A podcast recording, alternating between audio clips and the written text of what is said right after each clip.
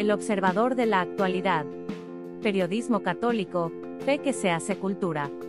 Podcast de la edición 1350 del 23 de mayo de 2021. Tema de la semana.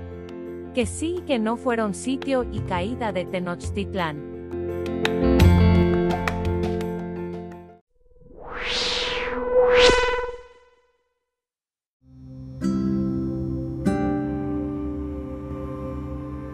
Crisis y Unión. Por Jaime Septién.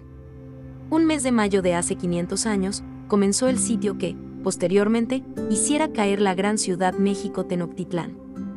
Los primeros años de la conquista fueron traumáticos. El obispo de México, Fray Juan de Zumárraga, escribió una carta a Carlos V en la que decía que solo un milagro podría salvar a los naturales de la voracidad de los españoles. En 1531, el gobierno impuesto por España era un gobierno despótico. La aparición de Santa María de Guadalupe fue el sello que faltaba para que fuera posible una nación. Poco después llegó la segunda audiencia, encabezada por Vasco de Quiroga. El cambio vino de estar dispuestos a renunciar a privilegios y trabajar por el desvalido. Entonces, y solo entonces, comenzó la otra conquista, la conquista espiritual, y con ella, se fundó México. La morenita del Tepeyac dejó como herencia el amor a los más pequeños. Misioneros y civilizadores como Tata Vasco, las casas Osagún trabajaron para edificar la casita sagrada que pidió Guadalupe para que cupiéramos todos. Hoy los mexicanos estamos divididos. El poder político nos tiene enfrentados. Derribemos, con el voto y con la participación democrática, esa división, somos hermanos, no adversarios. Ese fue el legado del acontecimiento del Tepeyac y es el legado que tenemos que dejar a las próximas generaciones.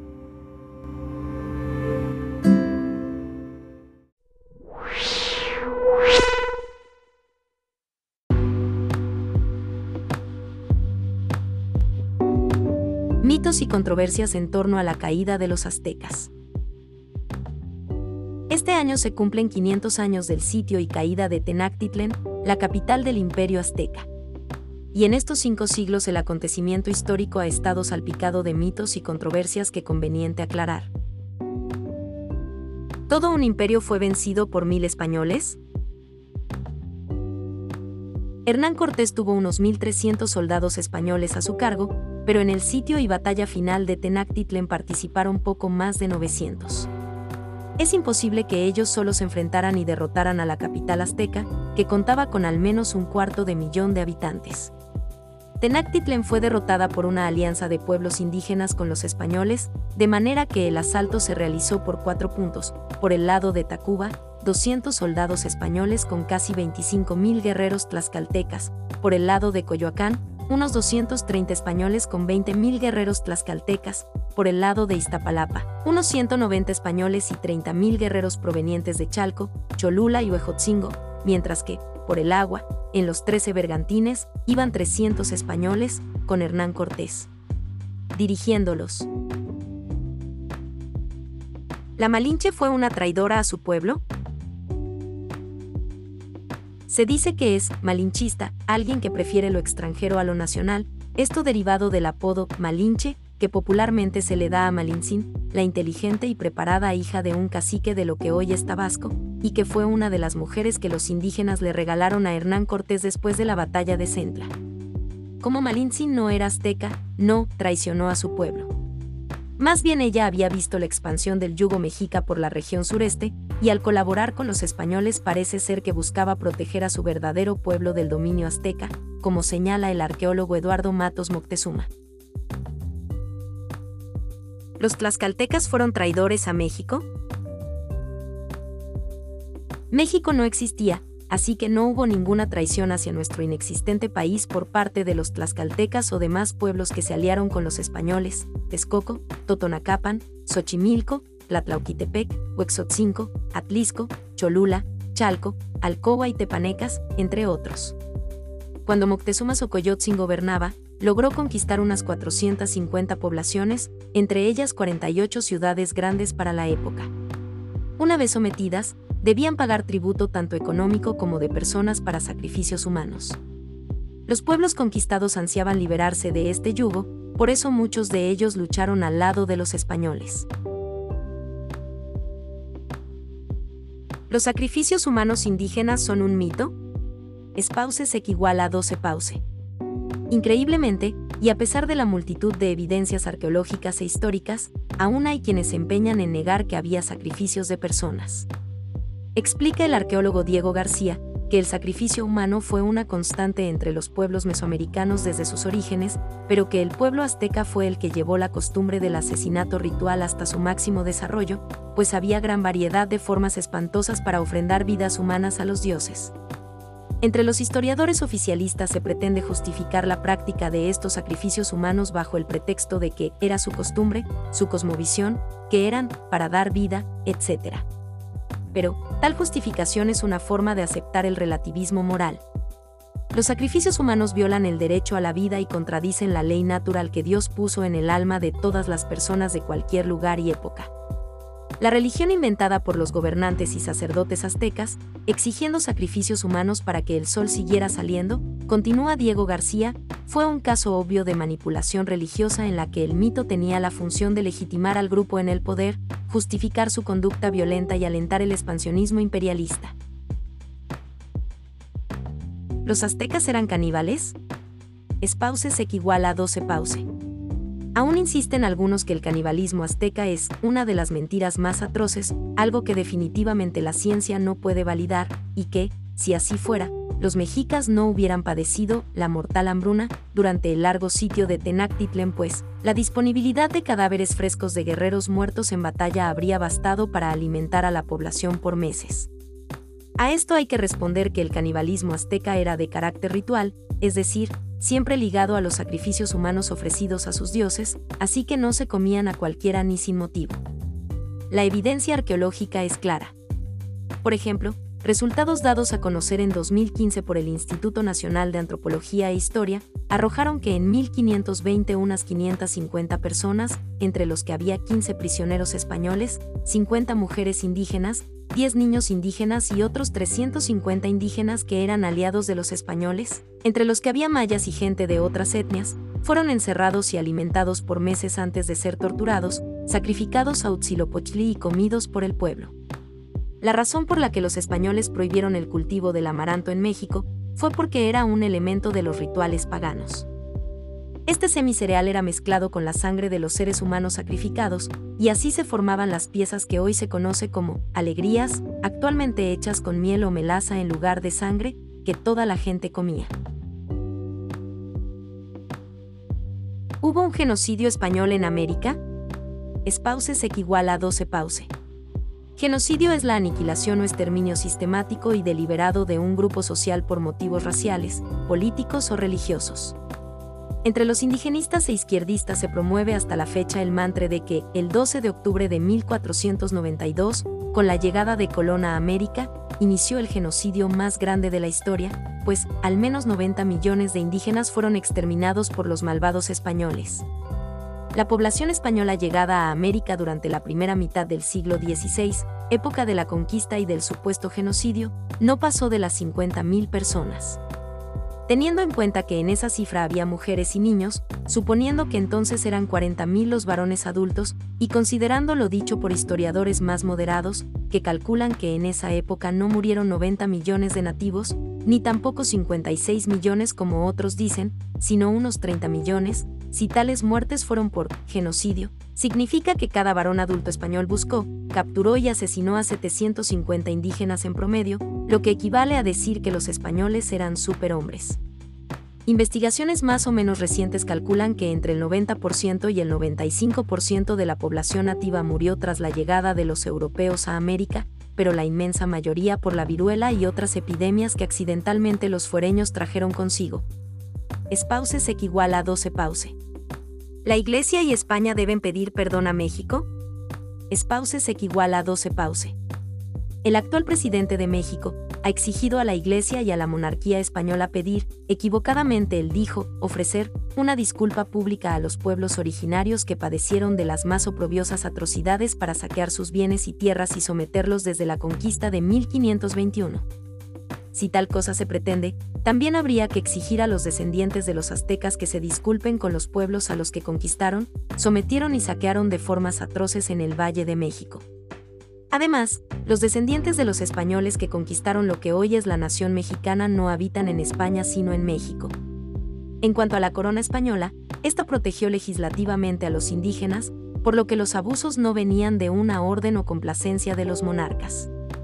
Y lo mismo se aplica para la Iglesia, no existe doctrina que permita despojos, asesinatos u otras injusticias, si los bautizados lo hacen, la Iglesia no es la culpable sino ellos. Se dice que la Iglesia es santa y pecadora, pero Benedicto XVI ha denunciado la falsedad de esta aseveración, la Iglesia es siempre santa. Por eso Juan Pablo II, refiriéndose a la conquista de América realizada por los europeos, pidió perdón no por los pecados de la Iglesia sino por los pecados de los hijos de la Iglesia que actuaron mal.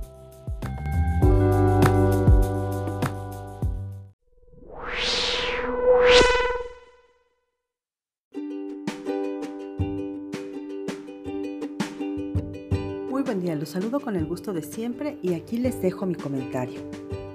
Todos estamos hartos de las malas noticias, sobre todo porque desde hace más de un año vivimos una situación de encierro obligatorio por causa de la pandemia que aún se mantiene vigente, a pesar de las vacunas que se han comenzado a aplicar y de la disminución de casos activos del virus del SARS-CoV-2. Por eso, cuando se nos dijo que las actividades podrían retomarse paulatinamente, dimos suspiros de alivio, porque la situación económica ya es insostenible, pues no se puede vivir del aire. Por eso, ver que algunos negocios reabrían fue un bálsamo para nuestras almas. Infortunadamente, no todos han podido retomar sus trabajos. Muchas micro y pequeñas empresas tuvieron que cerrar definitivamente, lo que ha traído como consecuencia incontables pérdidas económicas y, paradójicamente, el florecimiento de otros negocios, tales como las entregas a domicilio y las ventas por Internet, que han crecido significativamente. Según datos aportados por la Asociación Mexicana de Venta Online, ha habido un incremento del 81% en 2020 respecto a 2019. Y se vislumbra que a pesar del regreso a las actividades, eso no cambiará. El comercio electrónico llegó para quedarse y el comportamiento de compra de los consumidores ha sido modificado para siempre. Ahora bien, hablamos de avances en cuestión de economía y salud. Sin embargo, lo más importante sería analizar qué nos está dejando como aprendizaje todos estos contratiempos, porque es innegable que no nada más nuestra manera de comprar cambió, nuestra vida entera se vio afectada por la parálisis de la pandemia. Ahora se está hablando del regreso a clases presenciales. Sin embargo, las escuelas tienen muchos retos que enfrentar y no me refiero únicamente a acatar todos los protocolos y exigencias de higiene y sana distancia, sino lo más importante, acostumbrar nuevamente a los alumnos a tomar clases en su salón, con un profesor al frente y con compañeros a los lados. Ya nos habíamos hecho a la idea de que las clases en línea no eran tan malas como parecía al principio. Sin embargo, la realidad es que el aprovechamiento académico no es el mismo a distancia que teniendo al estudiante de frente para hablar con él y resolver sus dudas. Es mucho lo que deberemos revisar para seguir adelante con lo que quedó estancado durante el 2020, pero no dudo de que podremos sacar una buena enseñanza de todo esto, porque evidentemente los seres humanos podemos acostumbrarnos a todo menos a no comer, diría mi abuelo. Creo que nos dimos cuenta de que estar en casa es muy bueno, que reencontrarnos con los miembros de nuestra familia era necesario, que conocernos era indispensable y tolerarnos todo un reto. Entendimos que no es necesario todo el tiempo estar en la calle, que también permaneciendo en nuestro hogar podíamos pasarla bien. Sin embargo, como todo lo nuevo, no hubiera estado mal tener un instructivo para saber cómo lidiar con las responsabilidades del trabajo y del hogar al mismo tiempo, sin fallar en el intento, porque para mucha gente la experiencia resultó más estresante que satisfactoria. Lo que parecía un sueño hecho realidad se estaba convirtiendo en una pesadilla lo fue más porque no todos tenemos la misma oportunidad de afrontar la situación de una manera holgada y cómoda. No es lo mismo compartir el espacio reducido de una casa de interés social que el de una mansión de dos plantas, jardín, patio y cochera. Menos si no se tienen los medios suficientes para trabajar como dispositivos móviles o computadoras para cada integrante de la familia y una conexión a Internet para dar abasto a todos. No ha sido fácil, Por ello, estamos más necesitados de buenas noticias. Requerimos respirar aire puro para ver con optimismo el futuro venidero. Estamos sedientos de que nos digan que ahora sí ya se va a acabar el encierro y volveremos a nuestra vida normal, que podremos nuevamente reunirnos con nuestros seres queridos y amigos a quienes no hemos podido abrazar, que por fin dejaremos de tener miedo a enfermarnos y a perder a alguien amado. Requerimos escuchar que ahora sí todo estará bien, porque también está la otra enfermedad contra la que estamos luchando, y esa es la inseguridad. ¿Qué pasará cuando volvamos a las calles? Esa es otra deuda que tenemos como sociedad. De nada valdrá reanudar nuestros trabajos sin temor a una enfermedad si nos queda el miedo a ser víctimas de otros seres humanos que se han perdido en la ambición y el deseo de tener, no importando las consecuencias de sus malos actos. Esa es otra cuenta por saldar. Sin embargo, tratemos de ser menos pesimistas y roguemos a Dios para que nos ayude a que las buenas noticias lleguen pronto para todos. Feliz día a todas las mujeres que son madres. Unas han engendrado hijos en su vientre y otras en su corazón, pero todas entregadas a la noble misión de formar hombres y mujeres de bien. Que Dios las colme de bendiciones. Que tengan una excelente semana.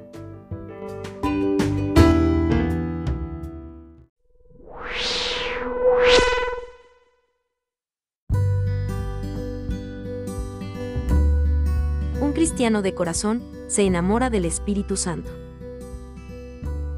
¿Cuántas veces nos hemos sentido solos, perdidos o quizás hemos sentido la agonía del corazón desanimado, buscamos respuestas que no encontramos o tocamos las puertas equivocadas sin recordar en quién nos podemos refugiar? Por Mary Velázquez Dorantes. A toda esta bruma, que parece pesar sobre el mundo, hay una respuesta armoniosa, llena de plenitud, amor y esperanza, el encuentro con el Espíritu Santo, la tercera persona de la Trinidad que en todo creyente cristiano obra milagrosamente. Probablemente no sepamos acercarnos a Él, pero nuestra alma lo anhela, sabe del poder espiritual que llena nuestra mente y nuestro ser, quizás lo único que tenemos que hacer es conectar a través del diálogo y la oración con esta presencia amorosa. Descubriendo su gozo. Es fácil enamorarse del Espíritu Santo a través del gozo que derrama en nosotros. Algunos no lo han experimentado porque probablemente están esperando un evento asombroso, pero realmente se encuentra en lo cotidiano y ese sentir también es espectacular. No somos cristianos individuales o solitarios, somos cristianos acompañados del Espíritu de Dios, he aquí la respuesta más grande, porque todo creyente debe sentir esta compañía, que mora en nuestro interior, en nuestros pensamientos, pero para ello debemos abrir las puertas, adquirir valor, dejarlo entrar en nuestra simpleza, pero también en nuestro intelecto, ser sensibles en su presencia, cerrar los ojos y pedirle que nos visite a través de nuestras emociones, de nuestro temperamento o nuestro carácter. Nadie como Él para conocer lo que sucede en nuestro interior, y tampoco nadie como Él para conocer a Dios. Ser sensibles a su presencia. Dios se manifiesta de múltiples formas, conoce cada uno de nuestros pensamientos, es capaz de realizar una radiografía perfecta de cada uno de nosotros. Su poder radicada en que fuimos creados a imagen y semejanza suya, entonces, ¿por qué no abandonarnos en la presencia de su Espíritu? ¿Por qué sentirnos agobiados y olvidados? Cuando el Espíritu de Dios mora en nosotros, y al mismo tiempo obra a través de nosotros, es omnisciente, es decir, sabe todo. La tarea, por lo tanto, es dejarnos seducir por su presencia, por su verdad, por su omnipotencia, sin olvidar que Dios en espíritu crea y recrea, nos vuelve a formar, porque tiene un poder ilimitado. Hablar con Él en las mañanas, en el trayecto al trabajo, en el descanso de la noche nos va a permitir ser sensibles a su presencia.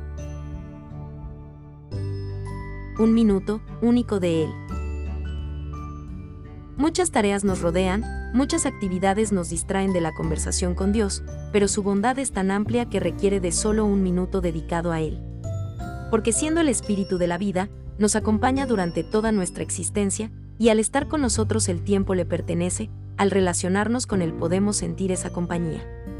Puede ser en tu auto, tu vecindario, la iglesia, tu recámara, tu oficina, el lugar que más te agrade, y en un minuto hacerle el llamado a trabajar en nosotros, a sentir su guía para nuestros sueños, a fortalecer nuestra personalidad, a edificar en nuestras tareas del día a día.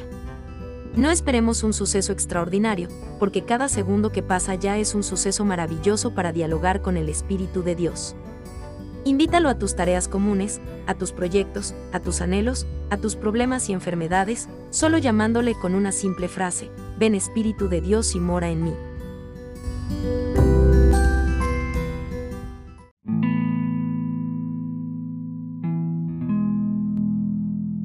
Siempre Virgen, Santa María de Guadalupe, te rogamos con fe, amor, humildad, confianza y esperanza que cesen las muertes de la pandemia del coronavirus, por los crímenes de la violencia y el aborto. Nos comprometemos ante ti a rezar un rosario al día por la fe, la vida y la familia.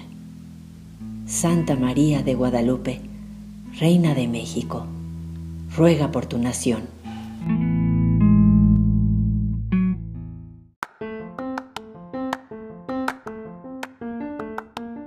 Gracias por escucharnos. Si le gusta nuestro material puede ayudarnos a seguir, puede donar en nuestro sitio o suscribirse. Visita el sitio www.elobservadorenlinea.com.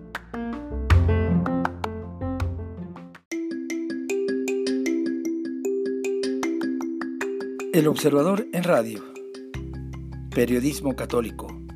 Una fe que se hace cultura. El Observador en las voces de sus protagonistas.